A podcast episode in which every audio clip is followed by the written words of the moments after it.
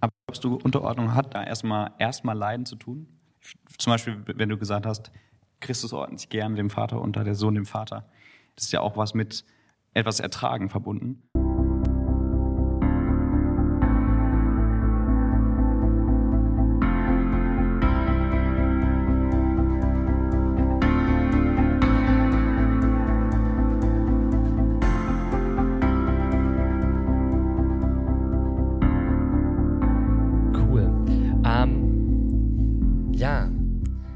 Lukas sitzt jetzt bei uns an der Seite. Ähm, es ist gut, dass wir jemanden haben, der würde eure Fragen vorlesen, äh, die ihr über Menti gibt. Wir dachten uns, wir machen das einfach so, dass es entspannter für euch ist, dass wir irgendwie das so ein bisschen gesammelt auch auf der Aufnahme drauf haben. Falls ihr unzufrieden damit seid, wie wir antworten, oder falls ihr nochmal eine gezielte Nachfrage habt, habt ihr immer die Möglichkeit, einfach, einfach aufzustehen und zu gehen. Oder oder ihr sagt einfach was. Ich meine, wir sind hier in einem kleinen Rahmen. Ähm, trotzdem der Hinweis, ihr würdet euch damit direkt damit einverstanden fühlen, dass es okay ist, dass eure Stimme leise auf der Aufnahme drauf ist. Ähm, weil wir würden uns vorbehalten, wenn es eine gute Diskussion wird und wenn richtig die Fetzen fliegen, dass wir das vielleicht auch mit online stellen. Das wissen wir noch nicht. Das kommt jetzt darauf an, wie gut eure Fragen sind. Genau. Ja, erstmal danke euch schon mal für den ersten Part. Ich fand es sehr informativ. Und ich glaube, ja, man wusste es vorher schon ein bisschen bei der Ankündigung und auch ähm, hat es gemerkt jetzt bei euren äh, Gedanken einfach, dass es ein Thema ist, was total viele Bereiche einfach trifft. Mhm. Und ich fand es einfach spannend, dass ihr es auch gesagt habt am Anfang, dass Unterordnung ähm, schon in der Schöpfung angelegt ist und ich denke mal, das ist ja auch schon der Grund, warum wir es überall wieder erleben, dass wir es in jedem Bereich so wiederfinden, weil sich überall vielleicht das widerspiegelt. Und ähm, ja, ich möchte schon direkt, direkt ein bisschen konfrontativ werden am Anfang. Ich glaube, ein krasser Bereich, der sehr diskutiert ist, ähm, natürlich im christlichen Umfeld vor allem, ähm, ist die Ehe, was das angeht, das Thema Unterordnung. Und ähm, ja, ich fand sehr spannend, das hat auch direkt ein Gehör gefunden, ähm, wie du Epheser 5 erklärt hast, Sam. Ähm, dieser mhm. Punkt mit dem einander unterordnen. Mhm. Und da kam die, die interessante Frage rein, wenn ich mit meinem Ehepartner einen Kompromiss finde und wir uns dann ähm, ja, irgendwo in der Mitte finden und unterschiedlicher Meinung sind, ähm, folgen wir dann nicht ein Stück weit jeweils dem anderen und ordnen uns dann doch einander unter, wie es Epheser 5 zunächst einen Anschein gibt. Und dann natürlich die Frage, ist es dann richtig, wenn man das tut? Okay. Ähm, das ist eine gute Frage. Ich, ich denke, wenn man jetzt einen Kompromiss findet, ich meine, das ist alles relativ vage. Ne? Also in der Realität leben wir im Alltag, ne, mit, mit echten Dingen und nicht so. Ne. Man weiß jetzt nicht, was ist das für ein Kompromiss. Aber gut, gehen wir davon aus, dass es eine gute Kompromiss ist. Ich denke, natürlich in der Ehe gelten auch, das ist wichtig, dass wir jetzt nicht eine, eine Sache oder ein Prinzip gegen andere Prinzipien ähm, ausspielen. Auf der anderen Seite, dass wir jetzt nicht denken, okay, in dieser Situation wenden wir das Prinzip an und in anderen Situationen wenden wir das an. Das ist auch nicht richtig grundsätzlich Kompromisse zu finden, das ist gut, das zeugt, das zeugt von guter Kommunikation, es zeigt einfach von dieser Bereitschaft, ähm, wirklich auf den anderen zu achten, zu schauen, okay, was ist jetzt hier eine gute Lösung für diese, für diese, für, für diese, für diesen Konflikt oder für diese, für diese Wahl, für diese Sache, ne? Was Unterordnung heißt in, in, in der Ehe, ist letztendlich, dass der, dass der Ehemann, also die, die Frauen, sagt ähm, Paulus hier, Ihr Frauen, ihr solltet euch euren Männern unterordnen, wie ähm, letztendlich wie die Gemeinde sich Jesus Christus unterordnet. Ne? Das ist der Vergleich und das ist auch so das, die Begründung. Und das, wenn wir jetzt sprechen jetzt von Christus und der Gemeinde, wir als Gemeinde, wir, wir unterordnen uns Christus unter, weil wir erkennen, Jesus Christus hat eine Autorität, die wir nicht haben. Das heißt, wenn wir das jetzt zurück zur Ehe kommen, äh, das es mag sein in diesem, in diesem Fall, dass man da einen guten Kompromiss findet, Aber was die Bibel lehrt, ist, dass tatsächlich Ehemann und Ehefrau, das sind Ämter. Wenn ich in die Ehe eingehe, dann bekleide ich ein Amt, entweder das Amt der Ehefrau oder das Amt des, des Ehemannes. Es ist jetzt nicht einfach mal eine ähm, Gemeinschaft von zwei freien Individuen. Und was gehört zu dem Amt eines Ehemannes, ist es nämlich tatsächlich die Verantwortung zu tragen für dieses Gefüge der Ehe und für die Familie. Das heißt, die letztendliche Verantwortung liegt bei dem Ehemann. Und deshalb, und Unterordnung, ja, wir könnten noch praktischer werden, vielleicht kommt das noch, aber Unterordnung heißt einfach in dem Sinne, dass, dass, die, dass beide, aber auch hier in diesem Fall die Ehefrau, erkennt, das ist so. Das ist die Ordnung, die hier von Gott geschaffen ist. In diesem Fall der Ehemann trägt die Gesamtverantwortung und die letztendliche Verantwortung für was, für was passiert. Ne? Also vielleicht, um ein bisschen praktischer zu werden. Danke, Lukas. Äh, gar kein Problem. Ich hatte jetzt auch kurz Zeit nachzudenken. Ähm, ich würde sagen, ein Kompromiss, also Ziel in Entscheidungen in der Ehe zu, äh, also Ziel für Entscheidungen innerhalb der Ehe sollte immer sein, das Wohl der Ehe in den Fokus zu stellen und den Gehorsam Gott gegenüber. Das sollte der Fokus sein.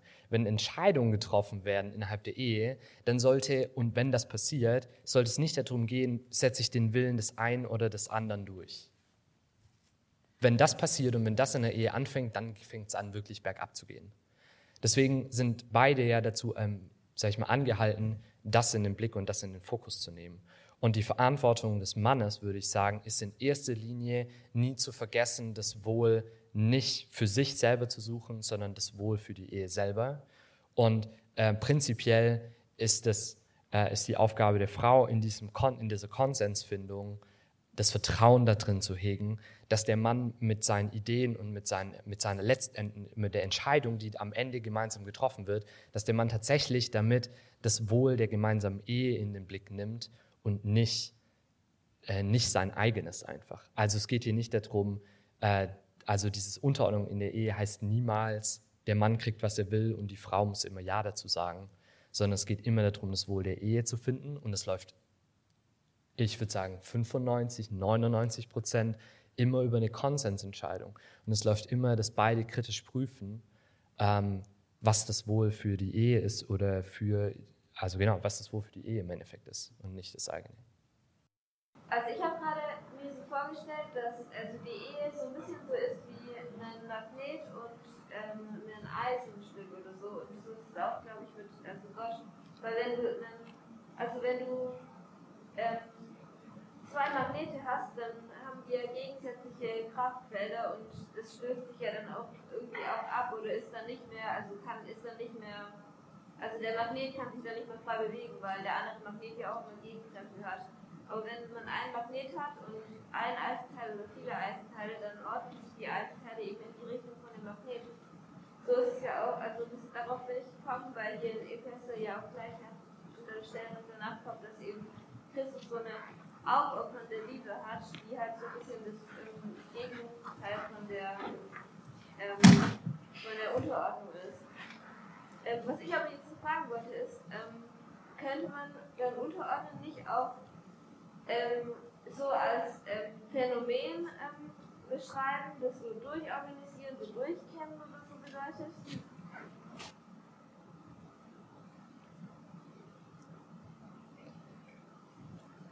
dass halt, also alles sich, also wenn zum Beispiel wir eine Gemeinde haben und ähm, das sind Menschen in der Gemeinde und dann haben wir Jesus und wenn sich alle in die Richtung von Jesus äh, ausrichten, also auch sich nach den Geboten von Jesus orientieren, ähm, dann wird ja dabei nicht unbedingt jetzt gerade so dann so eine neue Rangfolge irgendwie konstruiert, sondern eigentlich eher eben es durchkämpft. Ja, äh, ich, also würde ich, würde ich dir recht geben. Ich würde sagen, dass wenn alle sich äh, auf Jesus ausrichten, dass dann auf eine natürliche Art und Weise die Menschen, die Gott in Verantwortung ruft oder in Leitung ruft, dann sich ja eben auch auf Jesus ausrichten und sich dadurch so ein natürliches, ein natürliches und lebendiges Gefüge auch äh, abbildet und aufbildet und dass das total gesund und stark ist. Und wenn, wenn du das Bild von dem Magneten nimmst, wenn wir schon sagen, dass was dadurch passiert, dass die Eisenteile sich auch ausrichten und dadurch ja ein Magnet auch verstärkt wird.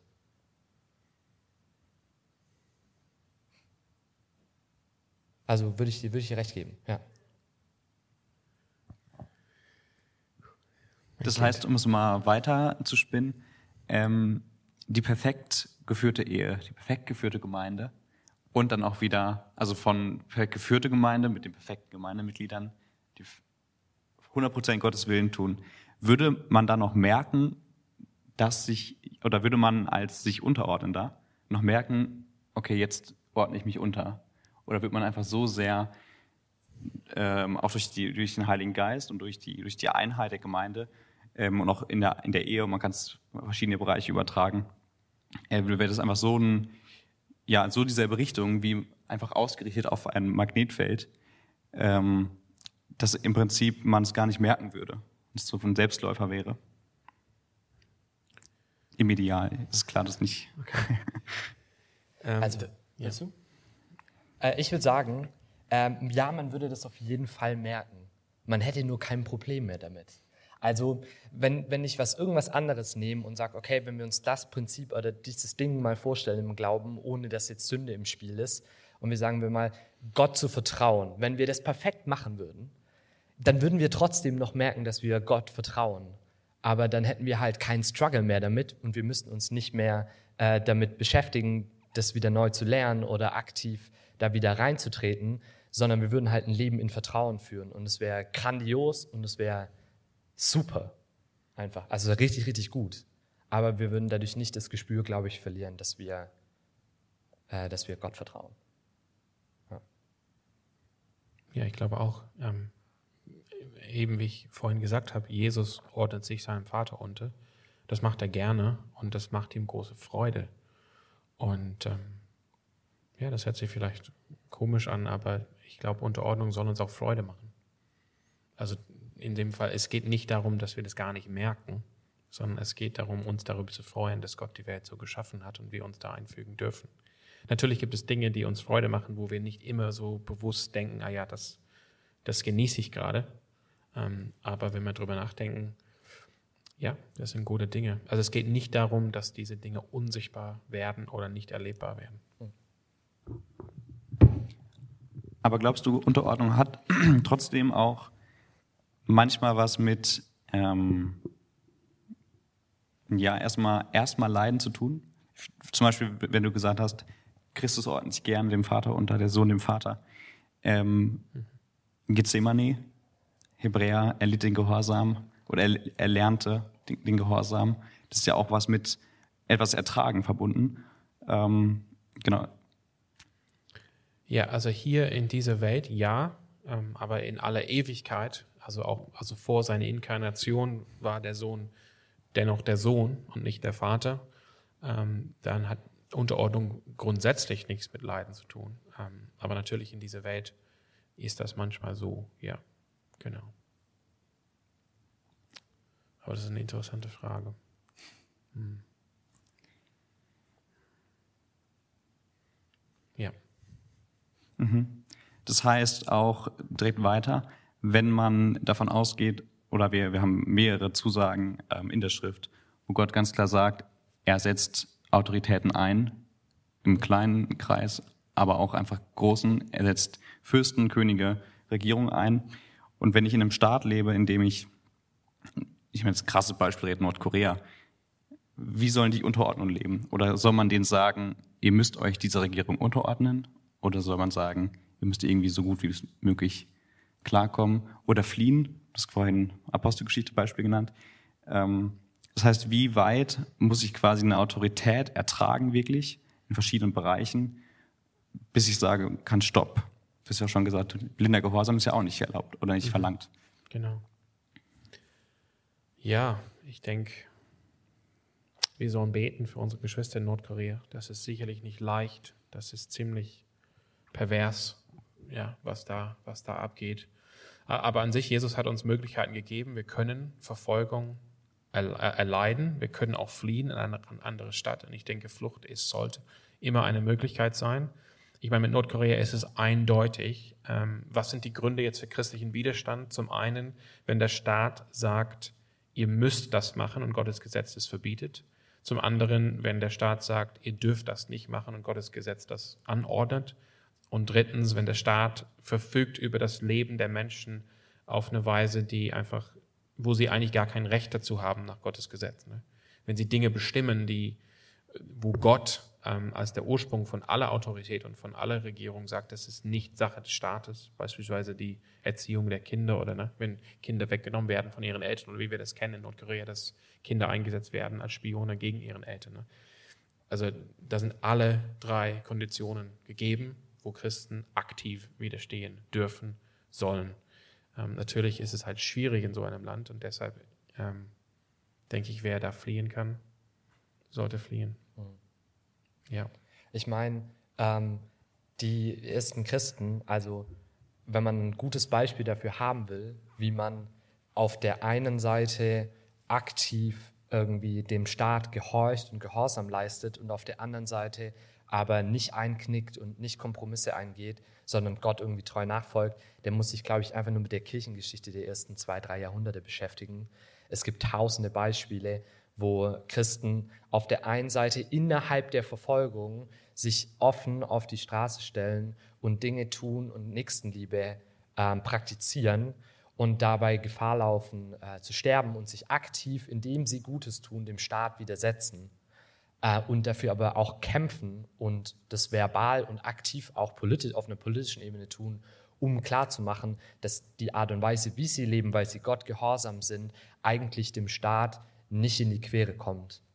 Außer wenn es halt darum geht, aufzuhören, Menschen Gutes zu tun, aufzuhören, ähm, also aufzuhören, eben Nächstenliebe tun zu sollen oder eben auch in der Anbetung. Das sind dann so Punkte, wo, wo Christen radikal Nein gesagt haben und wo sie dann ihre Leben gelassen haben, aber sie haben eigentlich dafür gekämpft, den, äh, dem, dem Staat eigentlich klar zu machen, dass wenn sie auf eine gottgefällige Art und Weise leben, dass es eigentlich nur zum Vorteil dient. Und das sieht man überall in der Kirchengeschichte. Und das ist vielleicht ein guter Ort zum Nachschauen und zum, zum Entdecken, was es bedeutet, da so einen Grad zu finden. Und klar ist es in Nordkorea, glaube ich, halt nicht richtig möglich. Aber auf eine bestimmte Art und Weise, in einem Kleinen, wird das wohl auch gehen. Ja. Das heißt, ähm, du hast das Beispiel auch schon gebracht vorhin. Ihr habt ja auch eine, mal ein paar Folgen zu gemacht. Ähm, wenn eine Autorität klar ihre Sphäre, hast du es genannt, mhm. überschreitet, sei es jetzt als Staat oder eben auch als in der Gemeindeleitung, vielleicht mhm. auch als Ehemann, ähm, dann soll man die auch erstens klar benennen, also dass eine, dass eine Überschreitung vorliegt, also auch dann sagen, hey, das ist nicht richtig. Ähm, und genau, wie weit dann noch heißt es, ich soll dann die, kann, kann man sagen, irgendwann muss man die Autorität selbst absetzen? Also jetzt das Beispiel, sollten jetzt Christen sagen in Nordkorea, okay, diese Regierung ist so äh, autoritär und unterdrückt uns so stark, dass wir sie nicht nur wieder, dass wir nicht nur sagen, ey, du dürfen nicht tun, sondern dass wir sie eigentlich ersetzen müssen durch eine neue Regierung. Dass ich wieder frage, okay, wenn Gott sie eingesetzt hat und man jetzt sagt, aber sie überschreiten das Mandat, das sie bekommen haben, mhm. ähm, Trotzdem bleibt das Mandat grundsätzlich noch bestehen, oder nicht? Ähm. Also wir glauben weiterhin, dass sie für die, für die festgesetzte Aufgabe, die sie jetzt überschreiten, schon noch eingesetzt sind von Gott. Das ist eine spannende Sache, ne? Ähm, weil ich denke auch an die Könige im Alten Testament. Viele Könige haben versagt. Ne? Die, die werden als böse Könige ähm, ja, abgestuft oder beurteilt. Ähm, dennoch sind sie in dieser Königslinie zwischen David und Jesus Christus. Ähm, aber deshalb gibt es die Propheten. Die Propheten rufen immer die Könige dazu auf, umzukehren und tatsächlich ihre von Gott gegebene Autorität richtig auszuüben. Genau, also ich würde sagen, als Christ sind wir keine Revolutionäre. Das sind wir einfach nicht. Also aktiv gewaltsam auf die eine oder andere Art und Weise Autorität abzusetzen. Dazu sind wir, glaube ich, als Christen nicht berufen. Spannend, dass du das sagst, weil tatsächlich in der Geschichte von diesem Land gibt es ein Beispiel davon, nämlich Attentat, also der versuchte Attentat auf Adolf Hitler. Und das wurde unterstützt von Christen, auch durchgeführt von Christen, auch von christlichen Theologen. Und ich, ja, ich finde das schwierig zu sagen, dass das jetzt nicht richtig war. Ähm, Dietrich Bonhoeffer hat davon geschrieben, von dieser Situation, wo man ich, auch letztendlich als Hinweis darauf, dass wir als Menschen einen Erlöser brauchen. Er sagt, manchmal kommen wir in eine Situation, wo die, die einzigen zwei Optionen sind, zu sündigen. Ne? Um, um nochmal das deutlich zu machen, wir können nicht vollkommen gerecht leben. Wir brauchen einen Erlöser. Also die, die, die Entscheidung ist entweder wir dulden dieses maßlosen Bösen von der NS-Regime oder wir üben ein Attentat aus. Beides ist eigentlich falsch, ne? sündhaft, aber welche Entscheidung trifft man? Egal wie man sich entscheidet, man bringt Schuld auf sich. Und Dietrich Bonhoeffer, soweit ich weiß, so, wenn ich das richtig in Erinnerung habe, erkennt, ja, diese Situation darf uns zeigen, wir brauchen Jesus. Ne? Aber ich glaube nicht, dass ich, ich hätte, glaube ich, dieses, dieses Attentat unterstützt und gesagt, das ist das Richtige. Also nicht ja, die, die beste von den beiden Optionen. Ja. Aber es muss, glaube ich, nicht so weit kommen. Ähm, ich glaube, da gibt es einen Unterschied. Wir sind hier in Deutschland in einer Republik und wir, wir leben hier in einem Erbe von 1500 Jahren vom Einfluss des Evangeliums in diesem Land. Wir sollen jetzt nicht denken, wir sind in einem Land wie Nordkorea oder wir sind in einem Land wie China oder wir sind in einem Land wie das Römische Reich. Wir sind jetzt nicht unter einem Kaiser, sondern wir sind in eine, in, in eine Demokratie und wir haben hier Rechte. Und diese Rechte, die wir haben, sind, ein, sind die Ernte von einem christlichen Einfluss hier und wir sollen Gebrauch machen von unseren Rechten. Ne? Wir haben die Möglichkeit, hier Dinge ähm, anzufechten vor Gericht und das sollen wir auch tun. Wir haben hier ein Grundgesetz, wir sollen auch uns darauf beziehen.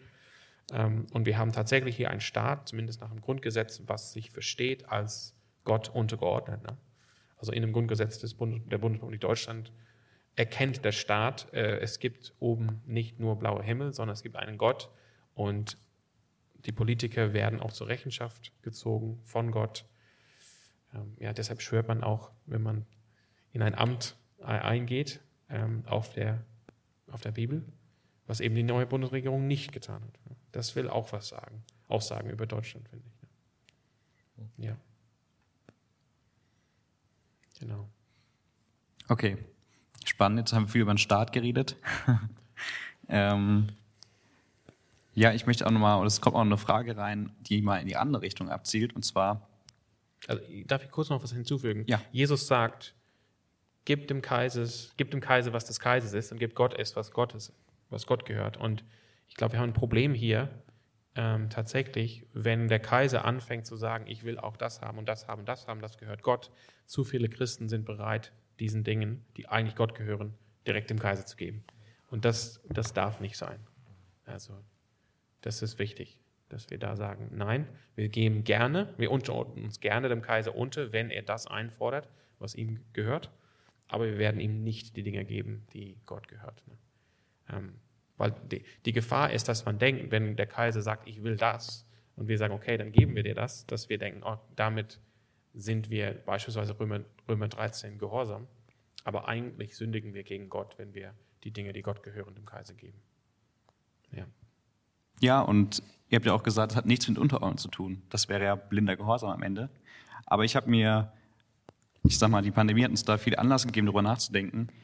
Und es passt, finde ich, sehr gut auch zu eurer Definition, dass sie gesagt hat, Unterordnung hat letztlich den Zweck, ähm, die gottgegebene Verantwortung des, der Autorität, dass sie, dass sie gefördert wird. Mhm. Ähm, und da einfach nochmal als, das ist meine Meinung, kannst du mir hoffentlich bestätigen, ähm, dass es gerade eben nicht Aufgabe wäre, dem Staaten alles zuzulassen, gerade in der Demokratie, wo wir viele Möglichkeiten haben, durch noch ja einfach Rechtsmittel einzulegen, mhm. ähm, auch den Staat daran zu erinnern, hey, das ist deine Aufgabe und auch ja einfach vor Augen zu führen, ja und ja. und auch in der Ehe oder in anderen Bereichen ist mir gerade der Gedanke gekommen, heißt doch eigentlich, wenn ich sage, ich möchte ähm, die Person, die mir übergeordnet ist, ähm, fördern, dass eigentlich viel Widerspruch erstmal nichts Schlechtes ist. Also erstmal nicht, also nicht widersprechen in dem Sinne, ich, das ist alles falsch, was du machst und das musst du anders machen, sondern einfach viel Feedback geben. Trägt ja nach eurer Definition hoffentlich am Ende dazu bei, dass die Person ihre Autorität auch besser ausüben kann. Ja, ich, also Sam hat ja vorhin gesagt, ähm, äh, leitendes, äh, dienendes Leiten bedeutet nicht, dass der Leiter alles macht. Äh, und unterordnen bedeutet auch nicht, dass man sich zurücklehnt und den anderen alles machen lässt. Und ich glaube, wenn wir uns, äh, also wenn wir uns unterordnen, dann bedeutet es immer, dass wir gemeinsam mit den Menschen, die in Verantwortung stehen, das gemeinsam tragen und dass wir die Möglichkeiten, die wir haben, ausschöpfen. Und das heißt natürlich, dass man eine Ehe gemeinsam gestaltet. Das heißt natürlich, dass wir eine Demokratie aktiv mitpartizipieren und da aktiv mit, äh, da, also unsere Möglichkeiten ausschöpfen, die wir haben. Und das heißt auch in der Gemeinde, dass wir gemeinsam vorangehen und dass wir es gemeinsam vorantragen. Also das muss es, glaube ich, immer heißen. Äh, und unterordnen ist alles andere als passiv. Hm. Ja. Genau. Das ja. haben wir auch gesagt in unserer Definition, bewusste Unterstützung ja. und Vertrauen, ja. Ja, ich, also es ist mir auch besonders deutlich geworden nochmal. Deswegen habe ich es auch nochmal so ausgeführt. Ähm, jetzt wird nochmal in die andere Richtung äh, gefragt. Wir haben jetzt sehr viel aus der, sag ich mal, Person des sich Unterordnenden ähm, betrachtet. Wie geht man denn jetzt ähm, damit um, dass man sagt, okay, ich bin eigentlich in einer gewissen Weise eingesetzt als Autorität. Ähm, ich bin vielleicht Leiter irgendwo oder auch als ähm, Ehemann wenn man das Gefühl hat, okay, die Person, die sich unterordnen sollte, ordnet sich jetzt nicht so unter, wie es vielleicht richtig wäre oder wie ich ja. es richtig fände. Wie geht man damit um? Das heißt, wie kann man Unterordnung vielleicht einfordern oder ähm, ja, fördern? Willst du, willst du da antworten, Lukas? Ähm, also ich glaube, ich habe ich weiß nicht, ich habe eine, die ist vielleicht nicht so nett, aber ich würde sagen, äh, man kann Menschen nicht oder nicht zwingen. Äh, und man kann in erster Linie darauf schauen, dass man seine Aufgabe richtig macht. Und indem man seine Aufgabe richtig macht, in Geduld den anderen erträgt, in seiner Fehlerhaftigkeit, schafft man es tatsächlich, auch Einsicht und Veränderung zu bewirken. Ich habe das selber erlebt, wirklich. Äh, und ich, ja, also ich, ich würde nicht sagen, also vielleicht ist es so ein bisschen dieser Punkt zu sagen, ich, okay, ich versuche als an meinem eigenen Pflock zu arbeiten, bevor ich bei den anderen den Stachel ziehe. Ähm, und das ist auch so ein bisschen, okay, ich kann, also ich, ich kann, dumm gesagt, ich kann mich auch jemand unterordnen, der schlecht leitet. Ich kann auch versuchen, jemanden zu leiten, der sich schlecht unterordnet. Das funktioniert prinzipiell. Das heißt nicht, das heißt leider, dass dieses Gesamtkonstrukt und dieses Team dann nicht so gut funktioniert, wie wenn beide ihren Teil dazu beitragen. Aber es ist eine Möglichkeit, ähm, Vertrauen bei dem anderen aufzubauen. Ich meine, Christus hat sich hingegeben und Christus hat uns geliebt, als wir noch Sünder waren. Jesus hat uns geleitet und hat uns zu seiner Braut gemacht, wo wir noch schmutzig waren. Das heißt, er hat seine Rolle als erstes gespielt und hat sich damit unser Vertrauen erkauft und hat sich hat gezeigt, dass es, dass es gut und richtig ist, sich ihm unterzuordnen als Gemeinde. Es war nicht so, dass Jesus gesagt hat, okay, passt auf, wenn ihr, ich zwing, äh, ihr ordnet euch mir nicht unter, das heißt, ich mache euch jetzt ist es mal gefügig und dann passiert das, sondern Jesus ist vorausgegangen und Jesus hat diese Verantwortung übernommen. Und Unterordnung bedeutet ja dann, dass man freiwillig, das ist wichtig, das ist wirklich, wirklich wichtig. Unterordnung bedeutet, dass ich freiwillig bereit bin, dann Vertrauen und Unterstützung reinzugeben und mich eins zu machen mit diesem Willen. Und damit funktioniert, wenn, wenn da Ungenauigkeiten sind, funktioniert, finde ich, das Erste, sich zu überlegen, okay, wo sündige ich und wo werde ich meiner Verantwortung und meiner Aufgabe nicht gerecht. Und ich, daran arbeite ich und gleichzeitig bin ich natürlich offen und mit, dem andre, mit der anderen Partei im Gespräch und sage, hey, ich sehe, dass das herausfordernd ist und dass man darüber redet. Also reden ist immer wichtig. Ja. ja. Gut gesagt, Lukas. Ähm, Ja, das habe ich auch vorhin gesagt. Ich, ich glaube, wenn Unterordnung fehlt bei einer von Gott gegebenen natürlichen Autorität, wo diese Autorität grundsätzlich richtig ausgeübt wird, äh, bei aller Unvollkommenheit, dann deutet das darauf hin, dass da ein Problem eigentlich liegt bei der Unterordnung Gott gegenüber. Und ich denke, da würde ich auch ein Stück weit ansetzen wollen. Also überlegen, okay, warum ist das so?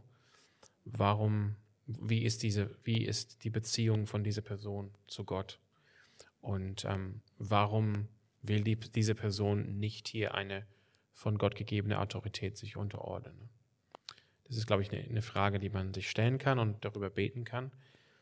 Ich stimme dem Lukas vollkommen überein. Ich glaube, das ist auch ein Unterschied zwischen Gehorsam und Unterordnung. Ich kann von, als Elternteil kann ich von meinen Kindern einfordern, auch mit Sanktionen, dass sie, dass sie gehorsam sind. Ich kann das nicht allerdings von meiner Ehefrau einfordern, auf der gleichen Weise. Das geht nicht. Ich kann es einfordern im Sinne von, Jesus sagt das. Ja, ich kann es auch einfordern von der Gemeinde. Ich kann zu der Gemeinde sagen, Jesus sagt, ihr sollt euch hier unterordnen. Aber ich kann es nicht erzwingen. Ähm, genau. Aber tatsächlich, das hört sich vielleicht krass an, aber wenn, wenn wir in Sünder leben, hat Jesus uns Anweisungen gegeben, wie wir damit umgehen. Sowohl in Galater 6 beispielsweise oder in Jakobusbrief. Ähm, da gibt es diese Begleitung, da gibt es diese Stellen, wo wir einander helfen sollen, wenn wir in eine Sünde verfallen sind. Oder es gibt auch sogar die Möglichkeit, wenn jemand wirklich unbußfertig ist, dann muss es irgendwann vor die Gemeinde kommen. Und das hört sich, glaube ich, so krass an in unserer Zeit. Aber ich würde tatsächlich sagen, wenn es ist genauso wie, wie bei Kindern, wenn Kinder sich nicht ihren Eltern gehorsam, ähm, nicht gehorsam sein wollen oder dann muss das irgendwann doch vor die Gemeinde tatsächlich. Das, ich würde sagen, das ist, was das Neue Testament sagt. Ne? Ähm, tatsächlich. Das hat Jesus gesagt. Ähm, und Keine lustige Vorstellung. Das ist, ja. Ja, lustige und, äh, Vorstellung. Äh, nee, und ich, ich denke, das hört sich so krass an, weil das könnte total missverstanden werden. Aber ich glaube, ähm, wenn ein Mann sich weigert, seine Verantwortung zu übernehmen, ist irgendwann mal seine Frau richtig, wenn sie zu den Ältesten geht und sagt, ich brauche hier Hilfe. Ja, und ich würde sagen. Und andersrum, wenn eine Frau sich wirklich weigert, sich in überhaupt irgendeiner Weise ihrem Mann zu unterordnen, dann ist der Mann, der tut recht, wenn er zu den Ältesten geht und sagt, ich muss das quasi eskalieren, ich brauche jetzt Hilfe. Das ja. hat Jesus vorgesehen. Ähm, und ich wollte, darf ich noch was? Ja, bitte, sagen? ich habe nämlich meinen Punkt gerade verloren. Ich denke, deshalb ist auch Weisheit so wichtig, bevor man heiratet und bevor man eine Gemeinde, in eine Gemeinde Mitglied wird. Ähm, wahrscheinlich ist es wichtiger, ähm, vor, der, vor der Ehe ähm, weise zu sein, wirklich zu wissen, wen heirate ich hier. Ähm, weil sobald man in eine Ehe eingeht, ist dieser Bund vor Gott geschlossen und Gott kann diesen Bund segnen, aber man kann, man kann eine weise ähm, Entscheidung treffen, ob man eine Person heiratet oder nicht. Ne? Also wenn man merkt, diese Person, äh, in beiden Richtungen hier, ne? wenn man merkt, okay, ich als Frau, ich, dieser Mann übernimmt keine Verantwortung, gar keine Leitung, dann wäre meine Weisheit, mein, mein Rat, dann sollst du ihn nicht heiraten. Ihr werdet beide sehr unglücklich sein. Ja, und also weil du, du hattest ja auch gesagt, wenn wir jetzt mal den Spieß umdrehen. Und ich würde sagen, da können wir bestimmt auch vielleicht sogar noch mal eine Folge drüber machen, Sam. Aber ich glaube, die meisten Autoritäten haben genau, mindestens genauso ein riesiges Problem, gute Leiter zu sein. Und ich glaube, gerade was die Ehe angeht, haben eher die Männer ein Problem damit, wirklich Verantwortung zu übernehmen und tatsächlich liebende Leiter zu sein und aktive, also, ent, also genau. Und, wir, und Männer fallen eher auf der, also entweder auf der einen Seite runter vom Pferd, dass sie passiv werden und dass sie aufhören, Verantwortung zu übernehmen und dass das dann anfängt, Probleme zu verursachen oder dass sie auf der, also auf der Seite runterfallen oder dass sie eben dann zur Aggressivität neigen und vergessen, dass sie eine Verantwortung Gott gegenüber haben und dass es nicht darum geht, ihren eigenen Willen durchzuziehen, sondern dass es darum geht, diese Ehe ähm, gottgefällig zu führen und, und, zu leiten. Und dass das sind die zwei riesen, riesigen Probleme, ähm, die Männer haben. Und ich glaube, wenn wir bessere Männer hätten, dann wäre es auch einfacher, wenn die, be ja, ja, nein, ohne Spaß, Sam. Ich glaube, wenn wir bessere, bessere Ehemänner hätten, dann wäre es, glaube ich, auch einfacher, dass äh, Ehefrauen sich denen gerne unterordnen. Würde ich sagen. Als Mann. Ja, als Mann. Das, äh, also ganz ehrlich, ich habe so viele Freunde, die, also äh, die, oder befreundete Paare, wo er einfach ein Idiot ist und es tut mir im Herzen weh. Weil er es einfach, weil er es nicht versteht und weil er es nie gelernt hat, Verantwortung Ja. zu übernehmen. Ja. Und dementsprechend, wenn man Verantwortung übernehmen lernen will, dann gilt, finde ich, für einen Ehemann genau das Gleiche äh, wie für äh, die Pastoren auch. Äh, wir sollen uns bewusst machen, dass wir vor Gottes Gericht für Verantwortung gezogen werden, für das, was wir entscheiden, was wir tun und wie wir leiten. Und das können wir uns jeden Tag aufs Neue in den Hinterkopf rufen und daran können wir unser Leben orientieren und daran wachsen. Ich, ich- ich stimme dir zu, dass wir bessere Männer brauchen. Aber das sage ich auch in aller Demut als einer, der jetzt nach 16 Jahren Ehe immer noch Dinge nicht gecheckt hat und verbockt. Und ich brauche Jesus. Ähm, ja, wir, ja, wir brauchen insgesamt eine Erneuerung der christlichen Ehe, würde, würde ich sagen, weil das ist das Ding mit diesem Thema Unterordnung. Das ist einfach mal ein Fremdwort für uns und auch gefährlich. Und wir mögen das nicht, weil wir leben eine Zeit von, der, von einer egalitären Weltanschauung und wir können deshalb nicht mit Unterordnung umgehen. Wir, wir, vor allem jetzt nicht in, in Ehe und Familie und Gemeinde. Ähm, wir können uns sehr wohl dem Staat unterordnen, weil wir leben in einer Zeit, wo der Staat riesig ist. Anders als im Mittelalter, wo die Kirche riesig war. Und deshalb geben wir gerne Dinge ab an Staat. Aber so in, in Ehe und Familie, das ist schwierig. Und deshalb haben wir alle Probleme damit. Aber ich sage eine, eine Sache. Es ist sehr leicht, hier in diesem Kontext zu sagen, hey, ihr Männer, was ist los mit euch? Warum könnt ihr nicht bessere Männer sein? Wenn ich aber sagen würde, christliche Frauen haben ein Problem, sich zu unterordnen, dann kriege ich vielleicht nachher Ärger. Ja. Aber deine Frau ist doch auf Pastoren, äh, auf äh, Gemeindefreizeit, oder? Ich sag nur, ich sag nur, es ist, ich, ich, ich denke, nee, ich sag das hier. Ja. Ich will auch, ähm, ich will auch einen Respekt gegenüber dem Publikum heute anbringen. Ich glaube, es ist relativ leicht in, in christlichen Gemeinden wie unsere zu sagen, ihr Männer, reißt euch zusammen, werdet besser. Ne?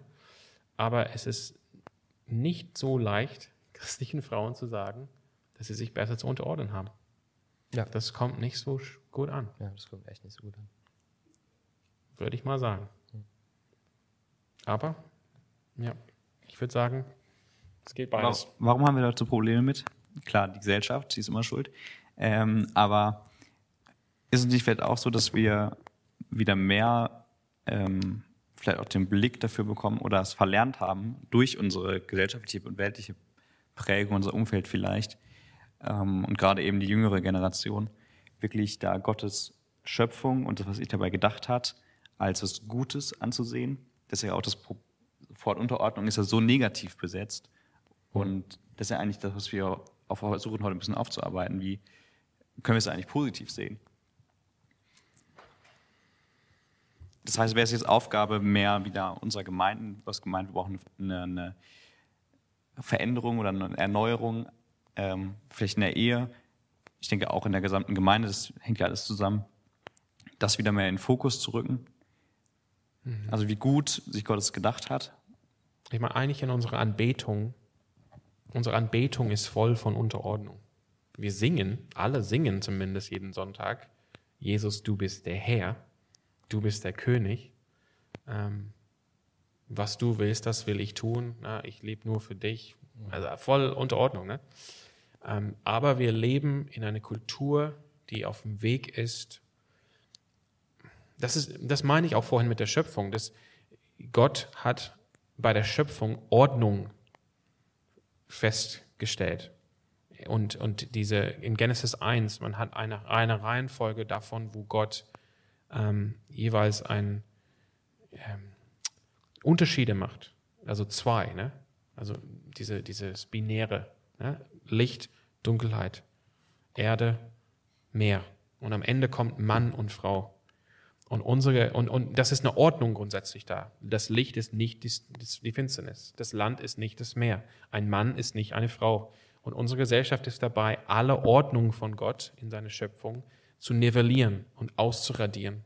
und hat eigentlich den Krieg erklärt gegen, dagegen, dass Gott diese Welt geschaffen hat mit einer Hierarchie, mit Ordnungen. Ähm, der Mensch steht über den Tieren.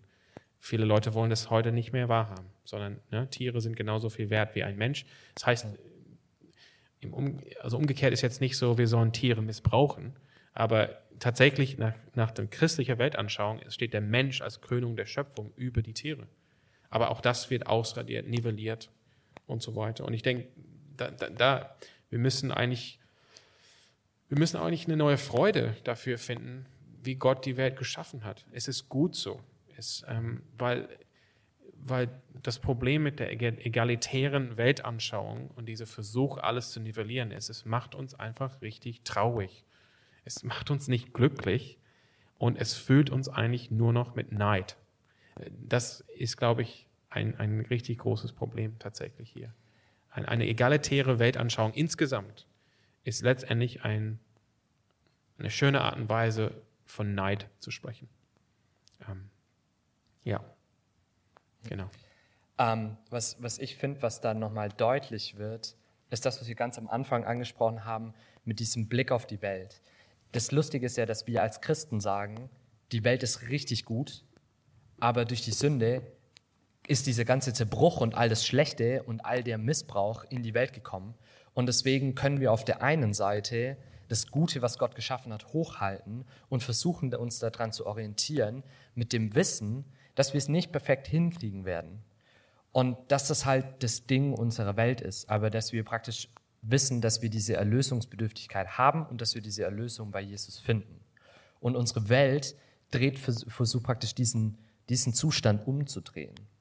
Also sie sagen, eigentlich ist alles total schlimm und es gibt überall Missbrauch, aber der Mensch ist eigentlich das wirklich Gute. Und wenn wir uns nur gut genug anstrengen und wenn wir das machen, Klammer auf, was wir sagen, was ihr tun sollt, Klammer zu, dann wird alles besser. Automatisch. Und sie schaffen praktisch ähm, dieses Bild von, eigentlich ist es gut und der Mensch ist derjenige, der schlecht ist und der die Dinge kaputt macht und der Erlösung braucht, umzudrehen indem sie sagen, eigentlich ist der Ist-Zustand alles schlecht und der Mensch ist der Gute, der hier als Selbstretter versucht, diese Ordnung wieder neu aufzubauen oder das richtig hinzubiegen. Und das ist halt super gefährlich, weil dadurch bleibt halt zum einen kein Platz mehr für Vergebung. Äh, dadurch bringt man sich in, also ich habe das jetzt neu erlebt, in, in super Konflikte damit, wie man eigentlich versucht, sein ganzes Leben lang, also ich habe einen Professor in Erziehungswissenschaften, der sein ganzes Leben lang damit, ähm, der sich da rein investiert hat, zu verstehen, wie wir Menschen erziehen können, damit sie lebensfähiger und besser werden. Und er hat am Ende seines Lebens gesagt, nachdem er sich mit diesen Erziehungen beschäftigt hat, am Ende bringt alles gar nichts. Also irgendwie ist für ihn der Mensch was Gutes, der Bildung und Erziehung braucht, aber am Ende ist der Mensch äh, resistent dagegen und irgendwie doch wieder schlecht. Und das ist so ein, so ein Paradox eigentlich. Und wenn man das christliche Weltbild hat, ergibt es einfach alles Sinn. Und es führt eigentlich nur an den Punkt, dass wir einfach in diesen Dingen, die bei uns Verletzungen verursachen, einfach Jesus brauchen. Und dass er da Erlösung schenken und Veränderung schenken muss.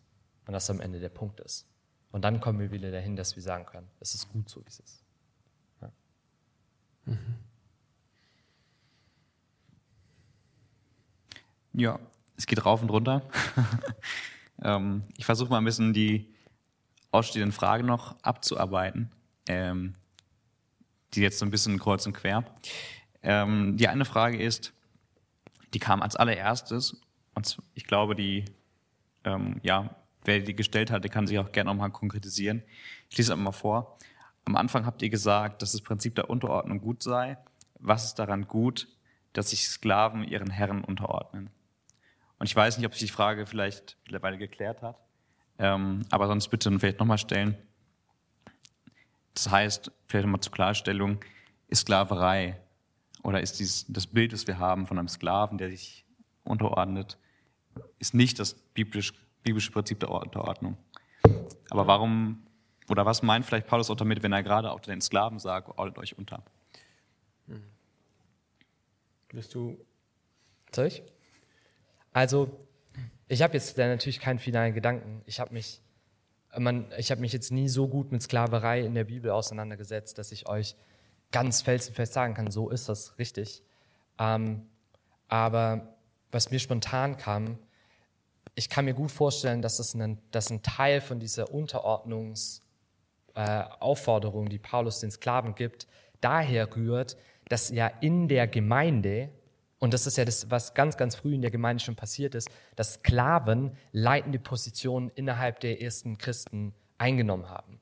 Und dass es zu einem ganz bizarren Verhältnis geführt hat, dass plötzlich die Sklaven Leiter über ihre eigenen Herren wurden innerhalb der Gemeinde. Das heißt, die, die eigentlich absoluten Gehorsam gegenüber ihren ähm, Herren hatten, die waren plötzlich in leitender Verantwortung über ihre Herren gesetzt. Und das ist natürlich, das dreht halt alles absolut rum.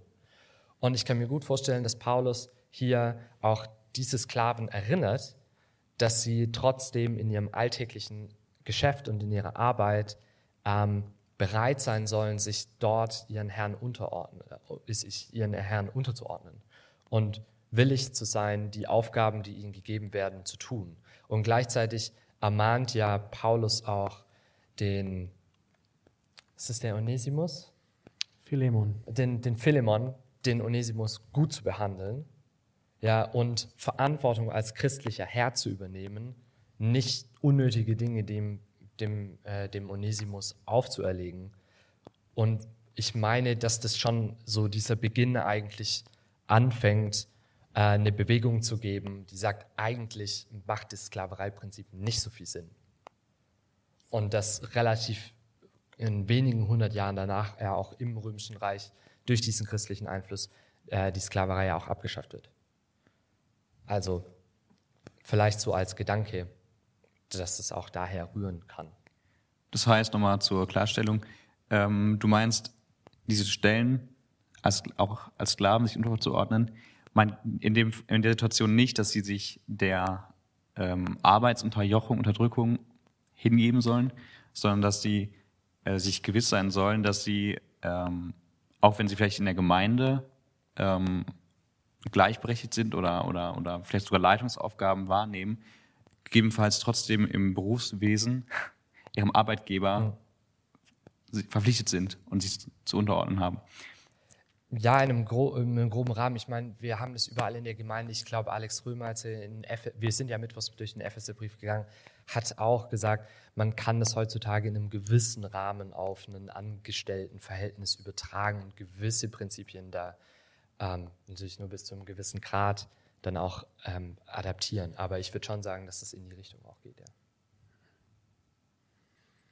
Ich denke, diese Stellen finden sich in Epheser und Kolosse bei den sogenannten Haustafeln, wo es darum geht, die Verhältnisse und Beziehungen innerhalb von einem Haushalt zu, zu ordnen. Und in einem Haushalt damals gab es Ehefrauen, äh, Kinder und Sklaven.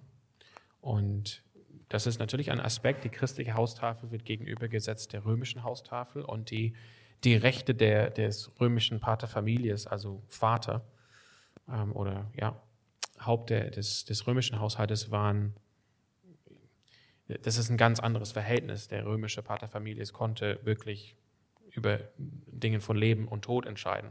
Ob jetzt, wenn Kinder geboren werden, ob sie ausgesetzt werden oder angenommen werden. Ja, auch über, die, über das Schicksal seines Sklaven.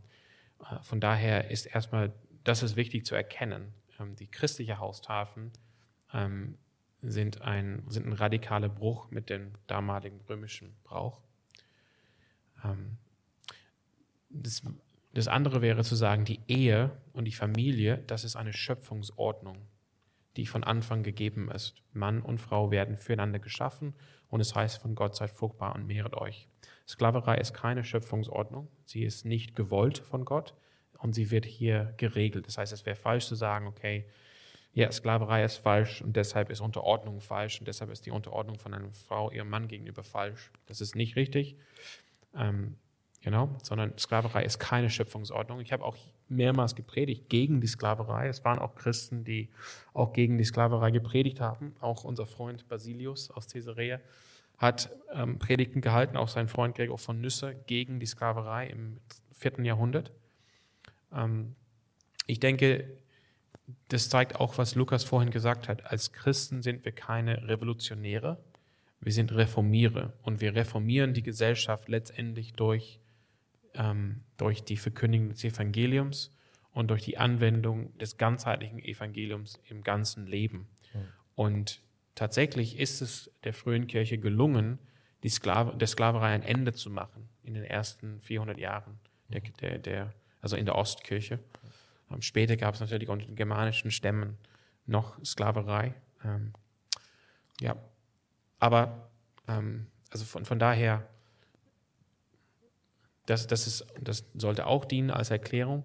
Und dann sagt Paulus auch bei den Sklaven, die sollen sich ihren Herren unterordnen, auch im Hinblick auf Jesus Christus. Ne? Also das ist auch so immer, immer der Gedanke. Ne? Die, ähm, ist interessant, diese, dieses Wechselspiel da ähm, im, im ersten Korintherbrief, Kapitel 7, sagt Paulus an die Sklaven, wenn ihr die Möglichkeit habt, frei, äh, eure Freiheit zu bekommen, dann sollt ihr diese Möglichkeit ausnutzen. Ich glaube auch, dass Philemon aufgefordert wird, Onesimus freizusetzen und nicht wieder in ein Sklavenverhältnis zu nehmen. Mhm.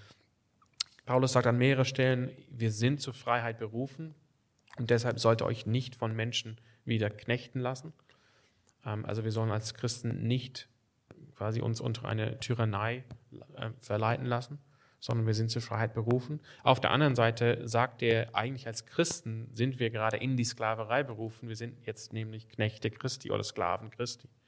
Und ich denke, das, ist, das spielt auch hier eine Rolle, wie wir das jetzt hier verstehen. Er sagt, ihr, wo ihr Sklaven seid, in diesem Verhältnis, ja, also ordnet euch euren Meistern unter, auch als Zeugnis für das Evangelium. Und ihr seid im Herrn freie Männer oder freie Menschen. Und ihr, wo ihr frei seid, ihr seid Knechte Christi. Genau, also ich, würde, ich denke, das wäre jetzt falsch. Vielleicht war das jetzt nicht so gemeint, aber so habe ich die Frage verstanden. Nur weil Paulus das jetzt regelt, ähm, nicht als Schöpfungsordnung und, und, und auch in anderen Schriften sagt, nehmt die Möglichkeit frei zu werden, sollen wir jetzt nicht deshalb denken, Unterordnung wäre jetzt falsch oder nicht gut. Hm. Ja. Und natürlich das ist jetzt nicht absolut, wenn ein Meister, weil es wird auch appelliert an die Meister, dass sie ihre Sklaven richtig behandeln sollen und auch erkennen sollen, sie haben auch ein, ein Herr oder ein Meister im Himmel. Ja, ich hoffe, dass die, äh, das ungefähr die Frage war, sonst ähm, bestimmt bestimmt die Möglichkeit, ähm, das nochmal zu besprechen. Ähm, zwei stehen noch hier, völlig unterschiedliche Fragen. Die eine ist sehr theologisch, sehr komplex. Ähm, ich werfe es in meinen Raum, ich glaube, weiß ich, inwiefern das ist eine Frage für sich. Könnte kurz auf die Rolle des kurz, auf die Rolle des Heiligen Geistes in Bezug auf Unterordnung in der Trinität umgehen. Eingehen, sorry. Mhm. Ähm, also, da gibt es eine Debatte, da hat sich übrigens, glaube ich, hat sich darüber eine Kirche, ja, da hat sich eine Kirche auch abgespaltet, so, wenn man das so, so sehen will, wie ich das jetzt sehen würde. Äh, es gibt diese Diskussion, ob jetzt nur Jesus den Geist spendet und dadurch sich der Geist dem Willen von Jesus unterordnet oder ob sich auch der Vater dem, also ob sich der Geist auch dem Vater unterordnet, also ob das eine Aufteilung ist oder ob das eine stringente Hierarchie ist. Ähm, da will ich nicht zu tief drüber eingehen, das ist eigentlich nur eine Wortfitzelei aus meiner Position. Ähm, also das ist dann wirklich hochtheologisch. Aber ich würde sagen, dass sich trotzdem der Geist dem Willen von Jesus unter, äh, mindestens dem Willen von Jesus unterordnet und damit natürlich auch dem Willen des Vaters unterordnet.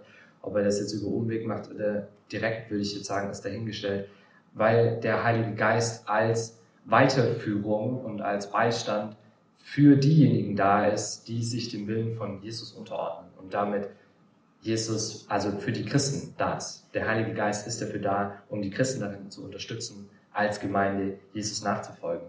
Ähm, und damit führt er eigentlich den Willen von Jesus hier auf Erden weiter. Er ist einfach die Person der Trinität, die hier am stärksten noch äh, jetzt gerade präsent ist. Hm. Wenn man das jetzt bei der Schöpfung sieht, Gott, der Vater letztendlich, das wird später klar, erst durch das Johannesevangelium zum Beispiel, wo es heißt, am Anfang war das Wort und das Wort war bei Gott und das Wort war Gott und dann wird erklärt, das Wort ist Jesus Christus. Also Gott, Gott sprach durch, also durch den Logos, durch Jesus Christus. Aber es war der Geist, der da schwebte über das Wasser. Und der Geist ist eigentlich, ähm, der Geist wird immer verbunden mit dem neuen Leben. Also Geist, der Geist spendet immer neues Leben. Er macht lebendig. Ähm, er macht auch die Toten lebendig. Es ist auch durch die Kraft des Heiligen Geistes, dass Jesus auferstanden ist von den Toten. Und das ist auch ne, das Neue Testament. Wir haben diese gleiche Kraft, wenn wir den Heiligen Geist empfangen. Und dennoch ist Geist eine ganz andere Bezeichnung als jetzt Vater und Sohn. Ich denke tatsächlich, ich bin tatsächlich davon überzeugt, dass, dass der Heilige Geist der Geist des Vaters ist. Es ist der Geist, der, wie Johannes sagt, Johannes 15, 26, das ist der Vers dafür, der Geist geht aus dem Vater hervor. So heißt es auch in dem Glaubensbekenntnis. Wir glauben an den Heiligen Geist, der aus dem Vater hervorgeht.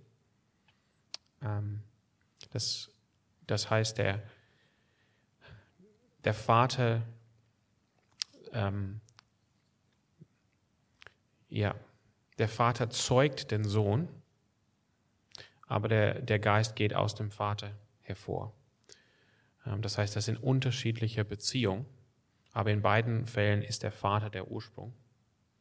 Von, von der Beziehung her, nicht von der, nicht vom Wesen und nicht von, es hat nichts mit Zeit zu tun. Das, der Jesus Christus ist der ewig gezeugte Sohn Gottes und der Geist ist der ewig hervorgehende Geist. Und ich denke, innerhalb der Dreieinigkeit ist der Geist ähm, nämlich das Geschenk von dem Vater an seinen Sohn. Und in der, in unsere Schöpfung, in unserer Welt ist es, also der, der Sohn wird gesandt vom Vater und wir haben auch vorhin gehört aus Johannes 17,4, der Sohn vollbringt das Werk, wozu er gesandt wurde von dem Vater. Und der Vater, der, und der Sohn bittet dann den Vater, dass der Vater seinen Geist sendet, ähm, damit jetzt neues Leben entsteht, ne? damit das, was Jesus errungen hat, tatsächlich jetzt in, in neues Leben aufgeht. Ne? Also das sind die, das sind die Beziehungen da. Ne? Ähm, genau. Insofern der Geist lässt sich senden von dem Vater und lässt zu, dass der Sohn den Vater bittet, dass er den sendet. Ja. Der Geist sendet sich nicht selbst. Ja. Ähm, kann es nicht sein, dass also Gott als Gott, ohne jetzt die Menschheit zu berücksichtigen, keine Unterordnung zwischen den äh, ähm, Darstellungen zwischen den Gott, Gottwesensarten hat. Weil ich meine, Jesus war ja, als er sich Gott untergeordnet hat, auch als Mensch unterwegs.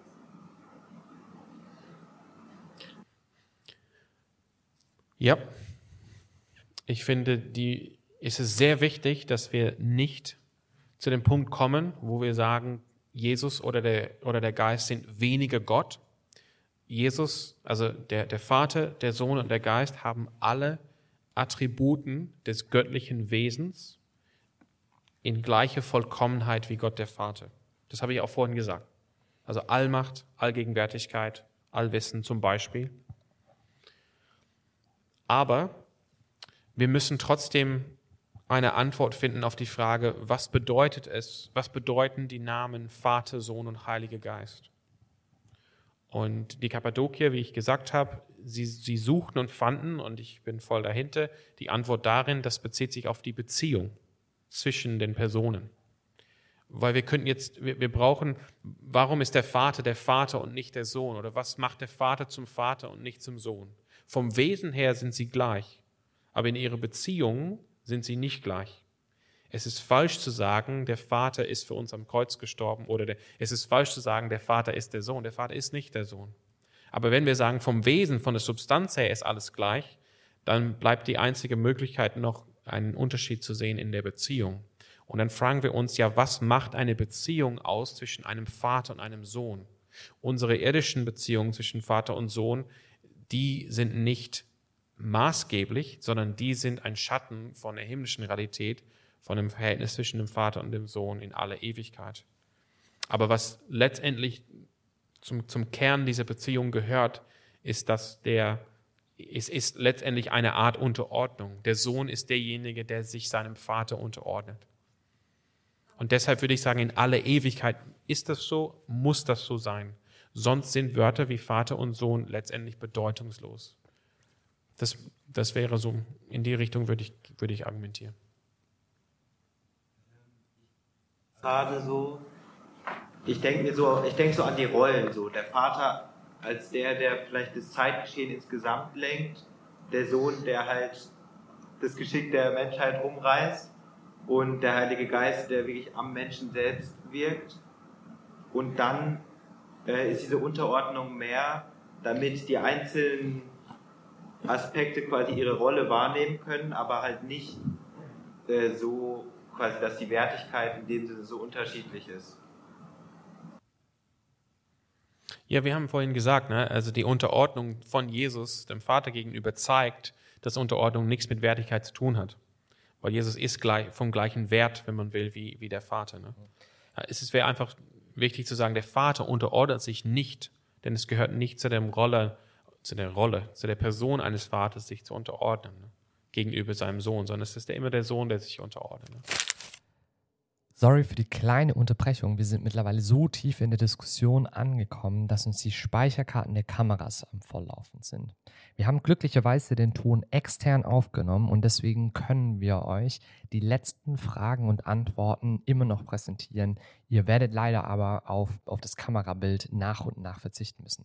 Aber jetzt geht es weiter in der Diskussion und in der spannenden Frage, wie es sich mit der Trinität verhält. Ähm, vielleicht kurz.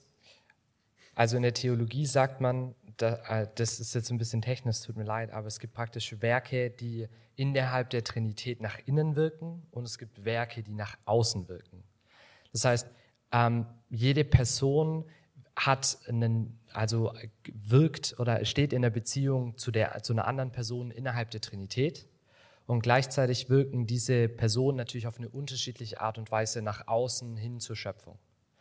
Und wenn wir praktisch die Trinität darauf reduzieren, wie sie nach außen wirken, dann würden wir im Endeffekt nur sagen, wenn Gott äh, jetzt schöpft, dann würden wir Gott an der Stelle Vater nennen.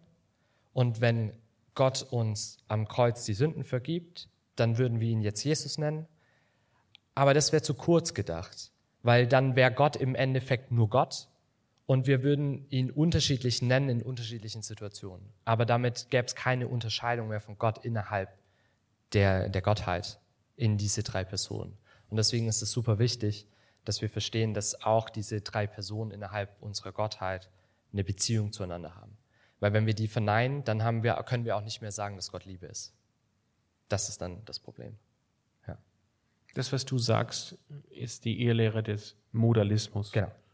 Wenn man das nachgucken möchte, dass Gott uns, dass es letztendlich nur einen Gott gibt, eine Person, und dieser Gott offenbart sich nur in bestimmten Modi, je nach Situation. Je nach Situation. Ne? Ja. Ja. Eins wollte ich noch äh, ergänzen, aber. Ja, äh, stimmt, da war so die Frage, na, Jesus unterordnet sich nur als Mensch. Ähm, da bin ich tatsächlich überzeugt, damit wir Gott überhaupt kennen können, ist Gott, wie er sich als Dreieinigkeit offenbart, auch in Bezug auf die Schöpfung und auch in Bezug auf die Heilsgeschichte, das ist wahr für das, für die, für das, für das Wesen Gottes. Ne? Ähm, das heißt, was, würd, was, was würde uns das sagen über Gott, wenn Gott quasi sagen würde, ja, wenn ich jetzt, wenn Jesus sich dem Vater unterordnet auf der Erde, das ist quasi nur ein Spiel, nur ein, nur ein Spiel für euch, das ist nur ein Theater. In Wirklichkeit ist Gott gar nicht so. Wir hätten, wir hätten gar kein Gotteserkenntnis dann.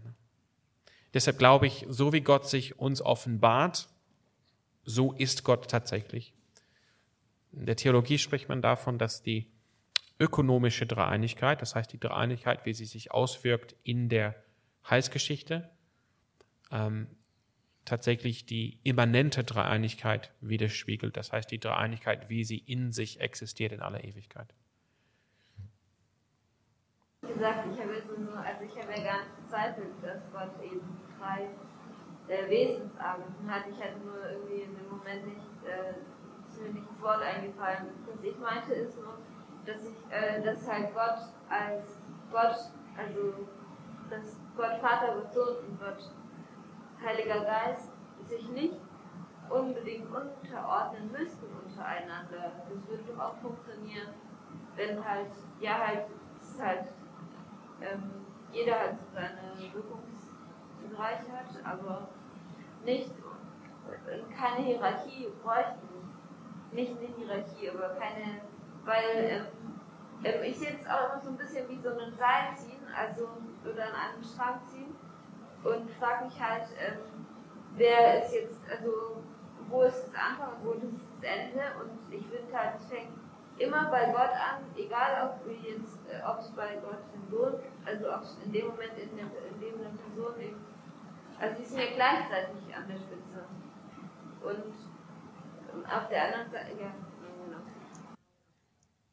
Ja, ich glaube, ich würde nur sagen, warum ist es ein Problem, wenn Gott eine Hierarchie ist? Ne? Das kommt wahrscheinlich davon, weil in unserer Kultur Hierarchie negativ belegt ist. Ne? Aber einfach zurück zu dem Punkt von gerade eben. Wenn, wenn Jesus sich in seine Inkarnation zu seinem Vater betet und sich dem Vater unterordnet, das zeigt mir, dass das so ist in aller Ewigkeit. So, so offenbart sich Gott uns. Jesus spielt keine Rolle für uns. Das ist nicht ein Theaterstück, was er sagt, hey, für die Menschen hier tue ich so, als ob ich ein Sohn bin und du ein Vater bist und ich mich dir unterordne, aber in Wirklichkeit lebe ich nicht so, sondern wenn Jesus das tut in seiner Inkarnation, dann zeigt er, dann offenbart er uns, wie Gott wirklich ist. Und das heißt, in aller Ewigkeit ist Jesus der Sohn, der sich seinem Vater unterordnet. Und zwar mit großer Freude. Er liebt es, den Willen des Vaters zu tun. Das er ist nicht so, ach Mann, diese Hierarchie nervt mich so. Er liebt es, den Willen des Vaters zu tun. Er liebt es, der Sohn zu sein. Es ist gut. Das ist, darauf will ich hinaus.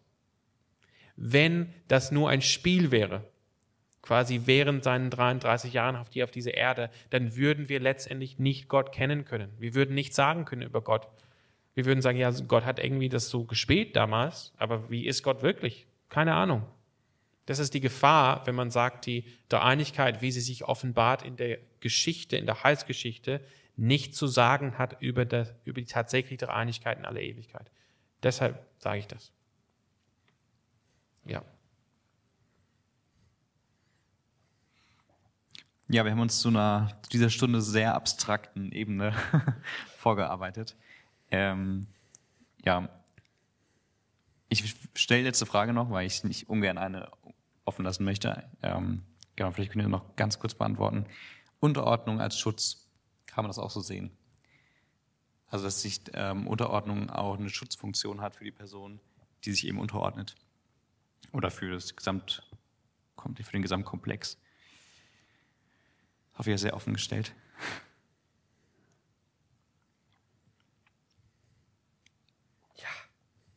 Ich sag mal, ich, ich kann noch ein bisschen weiterreden, wenn ihr einen äh, Gedanken nee, macht. Nee, passt schon. ähm, ich glaube, wenn man, wenn man sich bewusst für eine Verantwort äh, Verantwortung gegenüber Person ist, dann will man diese Person ja auch schützen. Ähm, und dementsprechend versucht man natürlich, sie nicht alleine zu lassen oder sie Gefahren auszusetzen oder sonst irgendwas mit ihr. Also sie sterben, wenn, wenn ein Hirte sich seiner Verantwortung gegenüber seinen Schafen bewusst ist, dann wird er sie beschützen. Und dann meint er es gut, weil das ist ein Teil davon, es gut mit ihnen zu meinen und sie zu leiten und sie zu beherbergen. Klar. Also ich würde unbedingt sagen, dass ein Schutz davon ein Teil ist. Mhm. Ja. Ja. Absolut. Ja. ja. Das ist interessant. Thomas von Kempen ähm, sagt auch äh, in seinem Buch von der Nachfolge Christi, das ist, das weiß Lukas. Dass du da immer Zitate draus hast. Boah, ich find, also ich finde es krass. Ja, hau raus. Das ist so das ist mein, mein Lieblingsbuch eigentlich, außerhalb der Bibel, muss man sagen. Ne? Die Bibel ist mein Lieblingsbuch. Ja, also Lesempfehlung. Ich finde es auch gut. Thomas von Kempen, der auch in einer religiösen Gemeinschaft gelebt hat, damals im 14. Jahrhundert, ähm, er sagt auch, er, das ist, er freut sich eigentlich. Er sagt eigentlich, es ist viel schöner, ähm, untergeordnet zu leben, als tatsächlich äh, Autorität und Leitung auszuüben. Und er findet einfach darin Schutz. Er, er sagt, es ist gut für meine Seele. Also er, er, ist damals, äh, er ist jetzt nicht in einem Kloster direkt, aber schon in einer geistlichen Gemeinschaft. Und er sagt, er freut sich darüber, dass da jemand, ein Abt oder so in diesem Fall, quasi eingesetzt ist von Gott über ihn und, und dass diese Person wacht über sein, sein, seine Seele und sein Leben. Und er sagt, ähm, ja, das ist eine gute Sache und er, und er freut sich darüber. Ne? Also einfach aus dem Aspekt das zu beleuchten. Ja, das, das steckt drin. Ähm, wenn Paulus von Ehemännern schreibt, er sagt, die sollen ihre Frauen lieben und da gebraucht er zwei Wörter, dass sie quasi Wärme ihre, ihren Frauen geben ne, und schützen. Das ist schon, steckt da drin. Aber auch von der anderen Seite, ähm, darin wirklich auch eine große Freiheit zu empfinden, tatsächlich unter der, unter der Leitung oder unter der Autorität von jemandem anderen zu leben. Und ähm, so geht es mir auch. Und so, ich habe sehr gute Erfahrungen gemacht.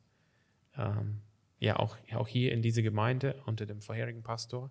Das war eine richtig schöne Sache. Ich habe mich sehr gefreut, dass ich ihn unterstützen dürfte ähm, und dass ich auch unter seiner Leitung war. Genau. Aber es könnte auch zu, oder als Gefahr, wie wenn man es übertreibt, zu Passivität führen. Wenn ich sage, das ist alles so toll, ich mache nichts mehr, weil ich werde geführt und geleitet. Ja, ja. Aber deshalb in unserer Definition steckt auch bewusste Unterstützung und Vertrauen. Ähm, ja.